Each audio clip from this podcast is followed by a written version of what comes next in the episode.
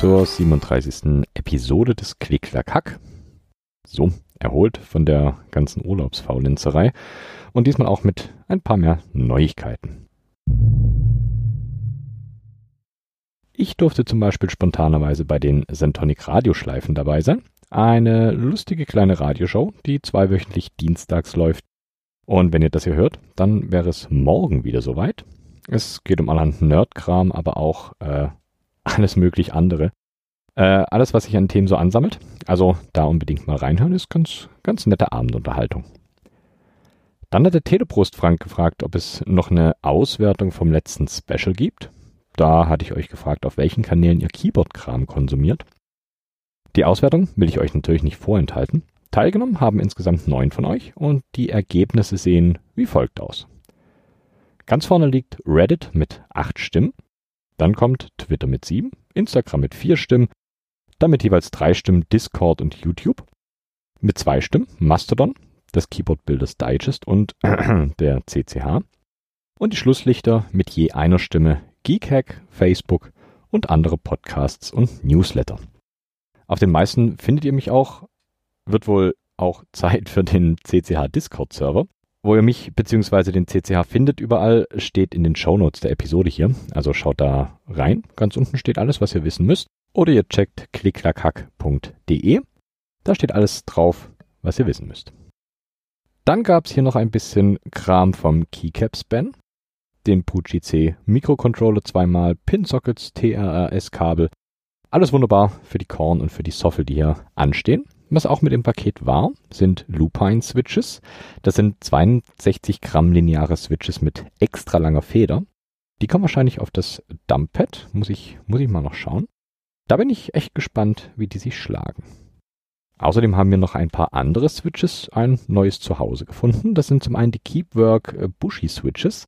Das sind Silent Tactiles mit 62 Gramm. Es gab nur 25.000 Stück davon und ich habe hier 90 rumliegen. Und die haben ein kleines Gummi-Inlay an dem, am Stem, um das Silent im Namen zu ermöglichen. Dann gab es ja noch die Akku Ocean Blue Switches. Das sind 45 Gramm Tactiles. Alles immer schick in Akku-Case, aber die kratzen wie eine Katze an der Tür. Mal schauen, ob sie da noch was machen lässt. Ansonsten sind es ziemlich, ziemlich scratchy Switches. Die Cases von Fleece für die Soffel und die Korn sind auch angekommen und sind gewohnt super schick. Vielen, vielen Dank dafür. Halt, da war doch noch was. Revenge Day, vielleicht bekannt aus einer der letzten Episoden hier, hat Sticker. Der Cover zu den Tracks und ich bin schwerstens verliebt und konnte nicht widerstehen. Wenn ihr Glück habt, gibt's noch welche. Also werft was in den Hut und erfreut euch an diesen wunderbaren Stickern. So, jetzt aber.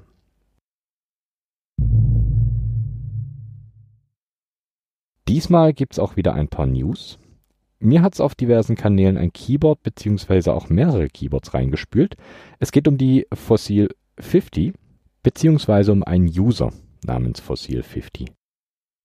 Der bzw. das ist ein Split mit einem eigenen Layout und einem abgefahrenen Case aus Papier. Ich habe den User mal gefragt, wie es dazu kam. Angefangen hat das Ganze wie bei jedem, jeder, der die auf der Jagd nach dem perfekten Layout ist viel rumprobieren. Jedes Mal ein Case oder gar ein ganzes Keyboard zu bauen, ist natürlich sehr, sehr aufwendig. Deswegen ist das Case-Material Papier geworden. Zumal, wenn das Layout dann doch nicht passen sollte, ist es ökologisch gesehen deutlich umweltfreundlicher, wenn Papier im Müll landet als Plastik oder Metall. Das macht natürlich Sinn. Beim Keyboard selber sind Handballenauflagen integriert, weil das Case im Papierformat JTSB 5 ist und laut Fossil 50 hat es sogar den Vorteil, dass das Keyboard ins Bücherregal passt. Das ist ziemlich, ziemlich cool. Das Layout der Fossil 50 ist ein Standard QWERTY Layout und der User ist ein Fan von 40% Keyboards, also wie bei allen 40% wird hier mit vielen Layern gearbeitet. Pläne für die Zukunft gibt es natürlich auch für das Keyboard, und zwar das Ganze als PCB zu veröffentlichen oder wenn es jemand haben will, handgefertigte Papiersplit-Keyboards. Ziemlich, ziemlich cool. Die Links zu all dem packe ich euch natürlich in die Shownotes. Lohnt sich auf jeden Fall und ist definitiv einen Blick wert. Auf Twitter ist mir was untergekommen und das will ich euch natürlich auch nicht vorenthalten. Der User thpoll hat ein Video gepostet von einer Split-Keyboard-Hälfte mit abgefahrenen Keycaps. Die haben nämlich kleine OLED-Displays verbaut, die das passende Zeichen je nach Layer anzeigen. Also habe ich auch hier direkt mal äh, ein paar Sachen nachgefragt. Aktuell ist es noch ein äh, Hobbyprojekt, aber es wird nicht ausgeschlossen, dass da eventuell ein Kit kommt, das ihr kaufen könnt. Ein bisschen Entwicklung muss aber noch laut Theapol noch reingesteckt werden. Die verbauten Displays haben eine Auflösung von 72 x 40 Pixel und sind eigentlich handelsübliche 0,42 Inch OLED-Displays. Hier muss allerdings das Flexkabel noch verlängert werden und das ist wohl ziemlich, ziemlich frickelig. Und laut Theapol wäre es bei einem Kit deutlich angenehmer, weil da die Länge der Flexkabel angepasst werden könnte. Ein Doku entsteht gerade erst noch und sobald die veröffentlicht ist, erfährt es hier natürlich als erstes. Und wer sich jetzt fragt, was da im Hintergrund für Software läuft, das ist die QMK. Zwar alles ordentlich angepasste Version, aber das zeigt mal wieder, wie vielseitig die QMK sein kann. Und kleines cooles Feature obendrauf. Zum Verbinden der beiden Hälften gibt es eine RJ12-Buchse. Sieht ziemlich, ziemlich schick aus. Danke Theapol für die äh, Antworten. Ziemlich, ziemlich geiles Projekt. Ich werde es mal weiter verfolgen. Und vielleicht landet ja hier irgendwann eine von diesen Keyboards. Dann gab es noch die äh, Dactyl TypeSafe. In der Episode über seltsame Hackbretter hatte ich die TypeSafe schon mal erwähnt.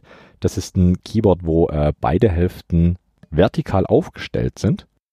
Und hier gibt es das Ganze in Verbindung mit der Dactyl-typischen Wölbung. Und als kleinen Bonus gibt es einen Trackball obendrauf. Dann wird es ein neues Keycap-Profil geben, das MTNU. Das wird von GMK produziert und ist im Vergleich mit MT3 deutlich runder an der Fingerauflage. Dann war da noch das äh, Umo Case, das ist ein schickes 40% 3D-Print Case mit Stiftablage. Ein Geburtstag gibt es auch wieder. Falbatec, meistens bekannt durch die Bambus Cases für die Ergodocs, ist acht Jahre alt geworden. Happy Birthday und äh, reduziert mal eure Versandkosten. Und zwei Group Buys habe ich auch noch für euch. Das sind einmal die Caps namens GMK Rogue. Da liegt das Base Kit bei 124,99. Das sind anthrazitfarbene Caps mit rosa Zeichen. Der Group Buy geht noch bis zum 11.07. Und der zweite Group Buy ist ein Keyboard. Das ist die Mochi 40. Das ist ein 40% Keyboard mit Rotary Encoder auf der rechten Seite, einer Split Spacebar, liegt knapp bei 200 Dollar und der Group Buy geht bis zum 1.07.22. Soweit mit den News. Das heutige Thema sollte eigentlich schon Anfang des Jahres kommen, allerdings gab es ein paar Verzögerungen. Und wie ihr am Titel der Episode schon gesehen habt, geht es heute um Kinesis. Also die Boards und Kinesis als Company an sich. Ich habe mit Joey von Kinesis ein paar Mails hin und her geschrieben, um Infos direkt von der Quelle, also Kinesis, zu bekommen. Leider hat sich das etwas verschleppt und nach ein wenig Nachhaken habe ich dann doch ein paar Infos, wenn auch wenige bekommen, die ich hier aber auch von der Webseite hätte holen können. Naja, dann mache ich das wie immer selber und habe mal recherchiert, was ich euch über die Kinesis erzählen kann. Ich denke, mit Kinesis Boards verhält es sich ähnlich wie mit Maltron oder anderen Splits wie der Ergodox. Userinnen, die sie besitzen, schwören drauf und wollen, glaube ich, nie wieder irgendwas anderes unter die Finger bekommen. Zumindest höre und lese ich das, sobald es um das Thema Kinesis geht. Und was genau ist nun der Hot Stuff an Kinesis? Es geht hier um äh, Fixed Splits, also Splits auf einem Board. Zumindest hauptsächlich. Kinesis bietet noch jede Menge Krempel rund um die Boards, zu dem ich später auch noch kommen werde. Zuerst haue ich euch ein wenig Geschichte um die Ohren, aber keine Sorge, es hält sich sehr, sehr in Grenzen. Kinesis wurde 1991 gegründet von William Hargraves. Der Fokus der Firmengründung lag natürlich darauf, Ergonomie und laut Kinesis war das Ziel, die erste Computertastatur zu entwickeln, die für Komfort und Produktivität optimiert ist. Nun hatte ich in Episode 19 das Thema Maltron und wenn ihr aufmerksam zugehört habt, könnte euch aufgefallen sein, dass Maltron seine Ergo-Boards bereits in den 70ern und 80ern hatte. Nun ja, okay, ich lasse das einfach mal so stehen. Das erste konturierte Kinesis-Board, nämlich die Kinesis Modell 100, kam dann 1992 auf den Markt. Auf das konturiert komme ich später noch zu sprechen. Kinesis hat sich auf die Fahne geschrieben, Keyboards zu produzieren, die das hartnäckige RSI-Problem bei herkömmlichen Tastaturen lösen. Also die Schmerzen, die entstehen bei der Nutzung von konventionellen Keyboards und Mäusen. Nun, das war's äh, an Geschichte, die ich für euch habe, also direkt zu den Boards. Kinesis hat grundsätzlich sechs Obermodelle, von Keyboards im Portfolio. Das sind einmal die Kinesis Advantage und Advantage 2, die Kinesis Evolution, die Freestyle und die Maxim. Fangen wir hinten an bei der Kinesis Maxim. Der volle Name ist Kinesis Maxim Adjustable Keyboard. Ich denke, die Maxim ist nicht unbedingt das Board, an das in unseren Kreisen zuerst gedacht wird, wenn es um Kinesis geht, aber sie gehört genauso dazu. Die Kinesis Maxim Adjustable Keyboard ist ähnlich dem Apple Adjustable Keyboard und das nicht nur beim Namen. Ein Keyboard mit einem relativ normalen QWERTY-Layout und wie bei der Adjustable kann das Board in der Mitte auseinandergeschoben werden, also in V-Form, nur um 180 Grad gedreht. Der Split ist vor der Spalte YHN, hat natürlich auch eine Split Spacebar und geht als 10 Keyless durch, da der Ziffernblock komplett fehlt. Die Maxim ist in Office White und auf der linken Seite befinden sich zusätzlich fünf Sondertasten in einer Reihe untereinander. Die Caps sind in der Basis quadratisch und haben einen runden Aufsatz, ähnlich alten Siemens Terminal Keyboards. Die Switches sind naja, High-Quality Tactile Membrane Switches. Ich hoffe, ihr hört die Anführungszeichen, die ich gerade gemacht habe. Und sollen wohl bis zu 10 Millionen Tastenanschläge aushalten. Die Switches haben eine Activation Force von 52 Gramm. Die Ausmaße dieses Keyboards. Die Breite beträgt 38,4 cm, wenn sie komplett zusammengeschoben ist und 48,26 cm, wenn sie komplett auseinandergezogen ist. Die Höhe ist bei 2,54 cm, wenn sie mit 0% aufgestellt ist und wenn sie voll aufgestellt ist, liegt sie bei 8,89 cm. Die Tiefe des Geräts beträgt 16,51 cm mit Handballenauflage kommt das gute Stück auf 26,16 cm. Auf die Waage bringt das gute Stück 1,25 Kilogramm. Die Teilung in der Mitte der Maxim ist zwischen 0 Grad, also quasi keine Teilung, bis hin zu 30 Grad möglich und das sogar stufenlos. Zudem gibt's noch die seitliche Neigung. Die ist möglich in drei Stufen, und zwar 0, 8 Grad und 14 Grad. Mit der seitlichen Neigung ist hier das gemeint, was im Allgemeinen als Tenting bekannt ist. Und das entspannt die Unterarme beim Tippen deutlich. Die Maxim ist als äh, 10 Keyless konzipiert, weil Kinesis diverse Problemlösungen anbietet. Ich komme dazu später noch, welche vier das insgesamt sind. Hier ist auf jeden Fall mal eine davon. Kinesis möchte, dass der Weg zur Maus möglichst kurz gehalten wird. Ihr merkt schon, durch das Wegfallen des Ziffernblocks rückt die Maus natürlich deutlich näher an den Main Cluster der Tastatur und der Weg ist kürzer als bei einer Full Size zum Beispiel. Zudem ist die Maxim modular erweiterbar, zum Beispiel mit einem Ziffernblock oder Handballenauflage und das durch einfache Mechanismen, um das Ganze schnell zu bewerkstelligen.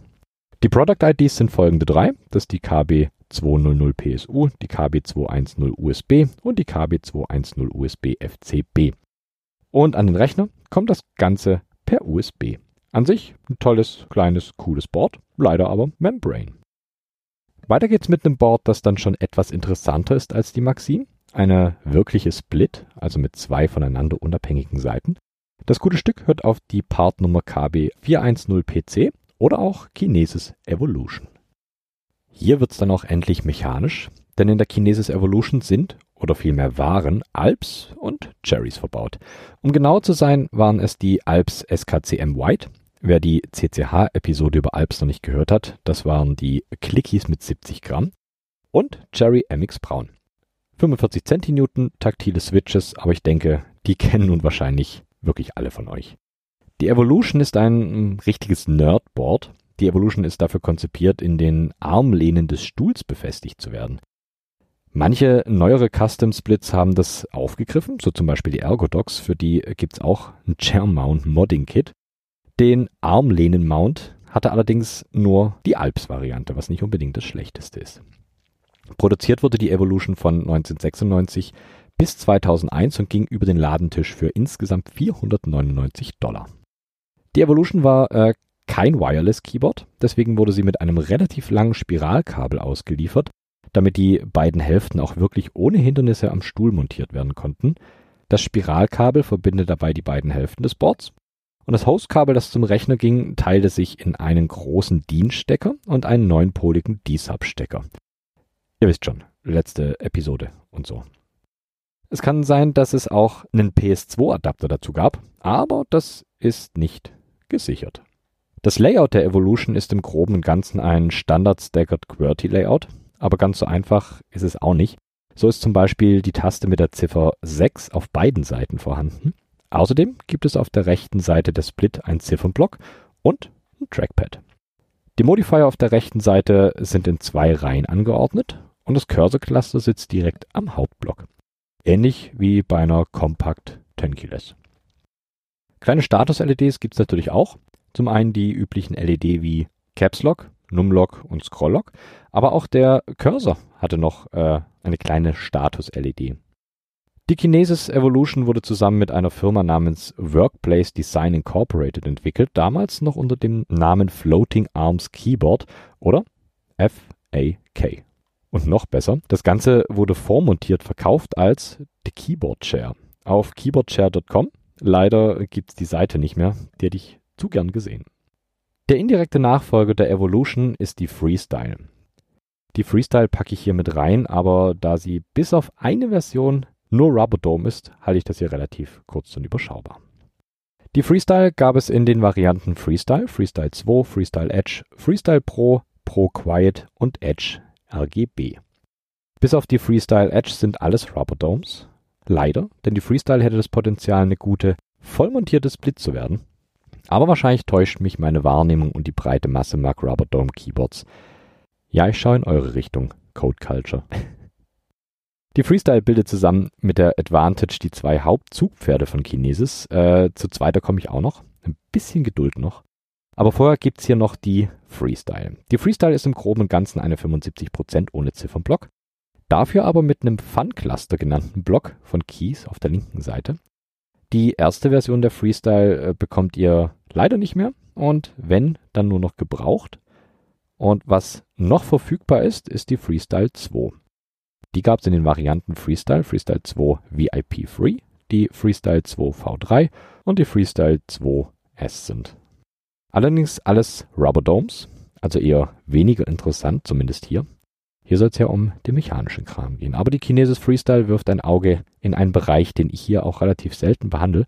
Und zwar geht es um die äh, Untervariante Kinesis Freestyle Edge. Achtung, jetzt kommt's, RGB. Mit der Edge setzt Kinesis einen Fuß in den Gaming-Markt. Hier gibt's volle Breitseite Cherry MX Switches und wie der Name schon sagt, RGB Background Beleuchtung. Ein weiterer Gegensatz zur Freestyle 2 ist, dass hier die Handballenauflage per Klett befestigt werden und so schneller abzunehmen sind und wohl so einfacher zu reinigen. Neben der Edge gibt's auch noch die Kinesis Freestyle Pro, entweder mit Cherry Silent Reds als Quiet-Variante oder mit Cherry MX Braun, wer es eher nennen wir es mal, taktil mag.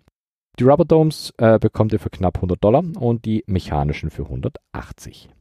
Bevor ich jetzt zu den äh, Contored Keyboards von Kinesis komme, kurz noch was zu den vier Problemen, die Kinesis in der Benutzung von Keyboards identifiziert hat. Die Lösungen, die Kinesis vorschlägt, sind für die Freestyle und für die Advantage aufgeführt. Ganz einfach, weil das die zwei Flaggschiffe von Kinesis aktuell sind. Fangen wir an mit Problem Nummer 1. Problem Nummer eins ist die Ulnar Deviation. Eine Ulnar Deviation liegt vor, wenn das Handgelenk in Richtung des kleinen Fingers nach außen gebogen ist. Sie gehört zu den häufigsten und potenziell schädlichsten Haltungen am Keyboard und kann zum Karpaltunnelsyndrom und anderen schweren Verletzungen durch wiederholte Belastung führen. Bei herkömmlichen Tastaturen übersteigt die Spannweite der Schultern die zusammenhängende Breite der ersten Tastenreihe um die Hände über der ersten Reihe zu positionieren, müssen die Hände vor dem Körper zusammengeführt und die Handgelenke abgewinkelt werden. Die Abwinklung der Handgelenke behindert die Durchblutung des Handgelenks, erfordert eine statische Muskelspannung und übt Druck auf den Medianusnerv aus, der durch den Karpaltunnel im Handgelenk verläuft. Ulnar Deviation ist ein akutes Problem für Personen mit breiten Schultern, also wenn ihr zu viel mit den CCH 150 Gramm Switches getippt habt. Die Freestyle soll das Problem auf zwei Arten lösen. Split and Splay. Also zum einen der Split der beiden Keyboard-Teile, der die Hände deutlich auseinander hält und zum anderen der Splay, das heißt die Möglichkeit, die beiden Teile etwas nach außen zu drehen. Die Advantage löst beide Probleme durch ihr Fixed Split Design, das heißt eine Split auf einem Board, die das Problem von vornherein schon anders angeht. Das zweite Problem oder die Gefahr, die Kinesis benennt, ist die Pronation des Unterarms oder Musculus pronator teres, auf Deutsch runder Einwärtsdreher. gefällt mir die deutsche Variante am besten. Die Pronation des Unterarms und des Handgelenks tritt auf, wenn Sie mit den Handflächen nach unten auf die Arbeitsfläche tippen. Der Großteil dieser Drehung erfolgt durch die Rotation der beiden Unterarmknochen, das heißt L und Speiche. Eine anhaltende Pronation übt Druck auf die Muskeln und das Gewebe des Unterarms aus, was die Blutzirkulation verringert und zur Ermüdung und Verletzung durch wiederholte Belastung, in dem Fall RSI, äh, führen kann. Untersuchungen haben gezeigt, dass eine mäßige Anhebung der Daumenseite der Hand den Druck auf die Unterarmmuskulatur drastisch verringert. Die Freestyle-Boards äh, begegnen im Ganzen mit drei verschiedenen modularen Tenting-Zubehörteilen, die mit oder ohne Handballenauflage funktionieren die Tentings gehen dabei von 5 Grad über 10 Grad bis hin zu 15 Grad. Andere Module gehen dann sogar noch von 20 bis 90 Grad. Bei der Advantage ist durch die besondere Caseform ein Tenting von ca. 20 Grad gegeben und das hilft bei der Vermeidung von ungesunden Haltungen. Problem Nummer 3 ist die Wrist Extension. Die liegt vor, wenn die Handgelenke nach oben und hinten gebogen sind und die Finger höher als das Handgelenk liegen. Diese Haltung verringert die Blutzirkulation in den Händen erheblich und führt zu Schmerzen, Müdigkeit und Taubheit. Die meisten herkömmlichen Tastaturen und sogar viele ergonomische Tastaturen haben eine positive Neigung von circa 10 Grad oder eben diese kleinen Füße zum Ausklappen an der Unterseite, die das Problem eher noch verschlimmern. Selbst Tastaturen mit neutraler Neigung können zu Problemen führen, wenn der Benutzer seine Handgelenke vor der Tastatur auf die Arbeitsfläche fallen lässt bzw. die dort ablegt. Die Freestyle haben eine Neigung von 0 Grad von vorne nach hinten, so dass sich das Handgelenk auf der gleichen Höhe wie der Unterarm und äh, die Hände befindet. Dieses Design stellt sicher, dass sich alle Tasten unterhalb des Handgelenks befinden, so dass nie nach oben gegriffen werden muss, um eine Taste zu drücken. Die Advantage hat dagegen sogar eine negative Neigung und Handballenauflagen, die das Ganze noch positiv unterstützen. Zu guter Letzt benennt Kinesis noch die äh, Erreichbarkeit der Maus bzw. ein zu langer Weg vom Keyboard zur Maus. Die Freestyle ist in einem kompakten 10-Keyless Layout. Das holt die Maus natürlich näher an das Board durch den fehlenden Ziffernblock. Und bei der Advantage äh, verhält sich das ähnlich. Durch das Layout ist die Maus natürlich relativ nah am Board und schnell zu erreichen mit der Hand. Es sei an dieser Stelle dazu gesagt, dass das Angaben von Kinesis selber sind und ich die nicht nachgeprüft habe. Es klingt allerdings ziemlich plausibel und es wird sich da auch auf diverse Studien berufen. Deswegen glauben wir das einfach mal. Dann machen wir den Sack mal zu mit den Keyboards von Kinesis, wegen denen ihr alle hier seid. Die Kinesis Concert Boards. Das beinhaltet alle Fixed Splits von Kinesis, also die Advantage und alle Vorgängerversionen von ihr und auch die Nachfolger. Das sind die Boards, die eigentlich gemeint sind, wenn ihr Kinesis hört. Fangen wir bei den alten, obsoleten Modellen an das Aussehen aller Modelle ist nahezu identisch. Dazu komme ich später auch noch. Die Featured-Varianten der Kinesis erkennt ihr an den jeweiligen Endungen, die nicht mehr benutzt werden. So zum Beispiel Essential. Die hatte damals äh, keine Makros oder Special Mappings, die abgespeichert werden konnten. Dann gab es noch die Professional oder Pro. Die hatte im Vergleich zum Basismodell den doppelten Speicher für Makros und Custom Mappings. Außerdem gab es die Pro mit silbernem Case und zusätzlichem Fußpedal. Es gab noch die QD, bei der konntet ihr mit einer Tastenkombination zwischen QWERTY und Dvorak wechseln. Es gab die MPC, das ist die Mac-PC-Kombo mit äh, Dual Caps für Mac und PC. Frühe Modelle davon kamen mit PS2 und ADB-Konnektor, also dem Apple Desktop-Bus. Die Subvariante MPC USB hatte dagegen ausschließlich den USB-Konnektor. Es gab noch die LF, die steht für Linear Feel. Hier sind rote Cherries verbaut statt der üblichen Brown. Ein weiteres obsoletes Modell war die Modell 100. Das war das allererste Kinesis-Brett von 1992, hat es vorhin schon erwähnt. Das Logo der Kinesis Corporation ist oben rechts auf dem weißen Gehäuse aufgedruckt.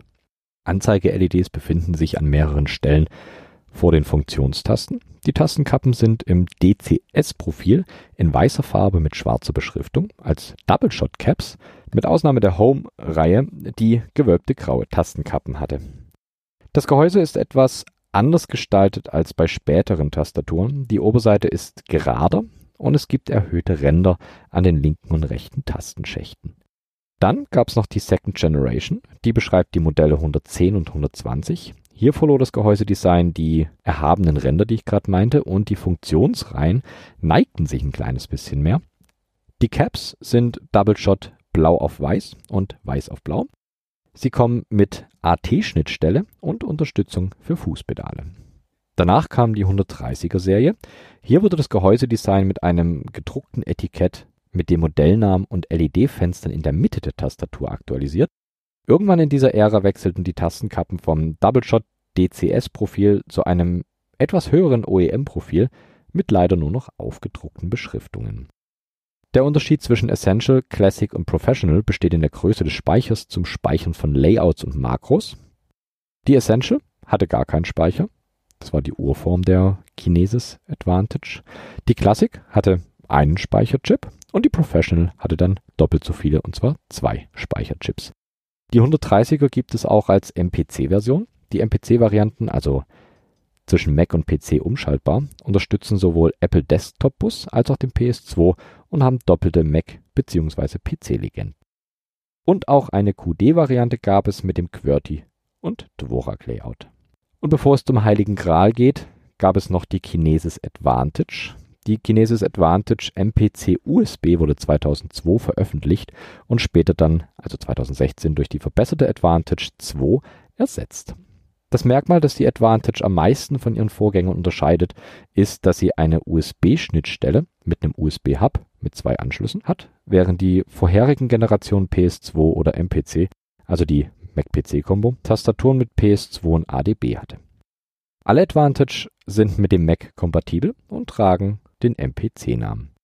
Die Kinesis Advantage MPC USB war ursprünglich in zwei Farbvarianten erhältlich, in schwarz mit der Part Number KB500 USB BLK und weiß mit der Part Number KB500 USB WHT. Später waren nur noch schwarze und silberne Modelle erhältlich, was aber alle haben, sind blaue Home-Tasten. Das Pro-Modell hat ein silberfarbenes Gehäuse und verfügt über die doppelte Kapazität des integrierten Speichers für die Programmierung es wurde außerdem mit einem Fußpedal geliefert und verfügt über einen DIP-Schalter zum Sperren der aktuellen Programmierung. Folgende Modelle gab es von der Advantage. Es gab die Advantage MPC USB. Das waren die mit der Partnummer KB500 USB WHT oder BLK. Das Case bestand da aus weißem Plastik oder schwarzem Plastik. Ausgeliefert wurden die mit Cherry MX Braun und ähm, der Speicher für die Makros bzw. Mappings liegt hier bei 2 Kilobyte. Dann gab es die Advantage MPC USB QD in schwarzem Plastikcase. Hier wie vorhin schon gesagt die Möglichkeit zu wechseln zwischen QWERTY und Dvorak. Als Switches gab es hier wieder Cherry MX Braun und auch die 2 Kilobyte an Speicher für die Makros. Dann gab es noch die Advantage Pro MPC USB mit der Partnummer KB510 USB die gab es mit einem Case, das ein silberfarbenes Top und einen schwarzen Boden hatte. Das Layout war hier QWERTY. Als Switches waren ebenfalls die Cherry MX Browns verbaut und hier gab es dann die 4 Kilobyte an Speicher für Makros und Mappings. Und zu guter Letzt noch die Advantage LF mit der Part Number KB500 USB BLK LF. Hier bestand das Case wieder aus schwarzem Plastik. Das Layout war ein QWERTY Layout und es gab die Cherry MX Red als Switches und auch wieder die 2 Kilobyte als internen Speicher. Nun also als kleine Kirsche obendrauf der heilige Gral bzw. das aktuelle Modell von Kinesis. Die Kinesis Advantage 2. Fangen wir an mit den Eckdaten des Klassikers. Die Advantage 2 ist 41,91 cm breit 20,23 cm tief und 7,3 cm hoch. Der Abstand zwischen den Keys F und J sind exakt 22,86 cm und das gute Stück wiegt knapp 1 Kilogramm. Die Advantage 2 ist wie ihre Vorgängerin die Advantage eine Fixed Split, also alles auf einem Board, aber in zwei Hälften gesplittet und weiter auseinandergeschoben. In der Draufsicht gleicht das Layout wohl am ehesten einer Ergodox und hat in der Standard-Auslieferungsvariante ein QWERTY-Layout mit schwarzen Keycaps. Nur ASDF, JKL Doppelpunkt sind mit blauen Keycaps. Wie bei der Ergodox gibt es Daumencluster, die von den zwei Splitseiten etwas abgeteilt zur Mitte liegen. Im linken Daumencluster findet ihr Keys wie Backspace, Delete, End, Home, Alt und Control und im rechten Cluster Control, Page Up, Page Down, Enter Space und den Superkey. Die beiden Cluster sind leicht nach außen gedreht, damit die mit dem Daumen auch besser erreicht werden können. Über dem Main Cluster gibt es noch eine Row mit F-Keys. Die sind allerdings nicht in den typischen Caps, sondern deutlich kleiner. So bis hierher eigentlich alles wie immer. Die Besonderheit der Advantage 2 ist aber die Dreidimensionalität der beiden Main Cluster. Aber einen Schritt zurück zum Case. Das Kunststoff-Case bietet in der unteren Hälfte viel Fläche, die direkt als Handballenauflage dient. Dort sind mittig auch die Daumencluster positioniert. So, wieder zu den Main-Clustern. Die liegen nämlich im negativen Bereich, also quasi in Löchern, damit die Handgelenke nicht nach oben überdehnt werden müssen. Nun lässt es sich in Löchern aber relativ schlecht tippen, deswegen die zweite Besonderheit. Die Keys sind in den oft Bowls genannten Schalen angeordnet, als Art Viertelkugel mit einer Wölbung im Querschnitt. Ich kenne nicht das Erstveröffentlichungsdatum der Dactyl Manoform, aber ich denke, die wurde von der Kinesis Advantage definitiv inspiriert. So wie Kinesis höchstwahrscheinlich von Maltron inspiriert wurde. Aber das ist nur gemutmaßt und nicht verifiziert. Ich möchte hier niemandem irgendwas unterstellen. Die Kinesis Advantage 2 gibt's entweder mit rotem oder braunen Cherries. Ihr wisst schon, Pest oder Cholera. Unter den F-Keys befinden sich taktile Cherry ML Switches, also die Low Profile Switches, die zum Beispiel in der G84 4100 Platz finden. Im Inneren der Advantage 2 liegen keine PCBs wie sonst. Durch die konkave Wölbung braucht es auch biegbare PCBs und die liegen unter den Bowls. In der Mitte wird alles auf einer Platine zusammengeführt und gesteuert und dann per Kabel nach außen an den Rechner geführt. Und nun kommen wir zum Hack im CCH. Es gibt natürlich findige Hackerinnen, die auf der Advantage 2 die QMK zum Einsatz bringen. Dafür braucht es allerdings auch ein neues Mainboard. Müsst ihr zum Glück nicht selber entwickeln, sondern das gibt's schon frei verfügbar. So zum Beispiel das Board von Michael Stapelberg. Ich glaube, das hatte ich hier vor einiger Zeit in irgendeiner Episode schon mal erwähnt. Das ist ein netter kleiner Hack, den ich euch trotzdem nochmal gern verlinke. In die Shownotes packe ich euch einen Desk 4 Thread, der da ein paar Beispiele zeigt. Und auch den Rest an Infos und Links packe ich euch natürlich alles mit in die Shownotes. Kleiner Fun Fact noch, CCH-Hörerinnen wissen es eh schon, Kinesis Boards stehen auch im Headquarter der Men in Black. Kinesis bietet auch noch äh, eine ganze Menge an Zubehör für ihre Boards an, von Handballenauflagen, Pedalen, die dienen dann als Extra-Keys. Externe Numpads oder Trackpads ist alles dabei und wird von Kinesis angeboten. Und als Abschluss, wer sich für die Advantage interessiert, sollte die Augen offen halten, denn für den Sommer 2022, also jetzt, gibt's die Advantage 360 mit separaten Splitseiten und nicht mehr fixed. Ich habe neulich gelesen, im Zuge der Recherche, ich glaube September 2022 soll die 360 dann auf den Markt kommen.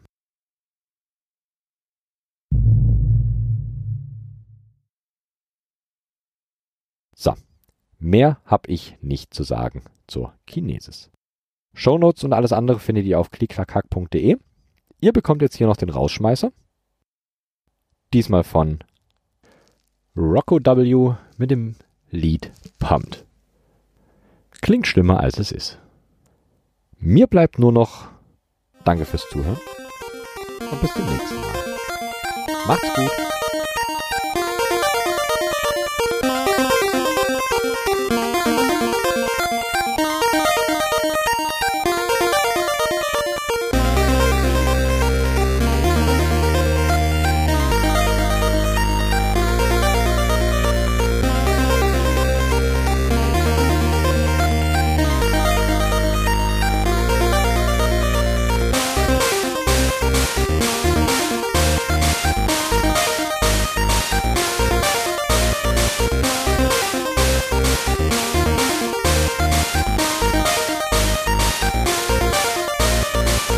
Música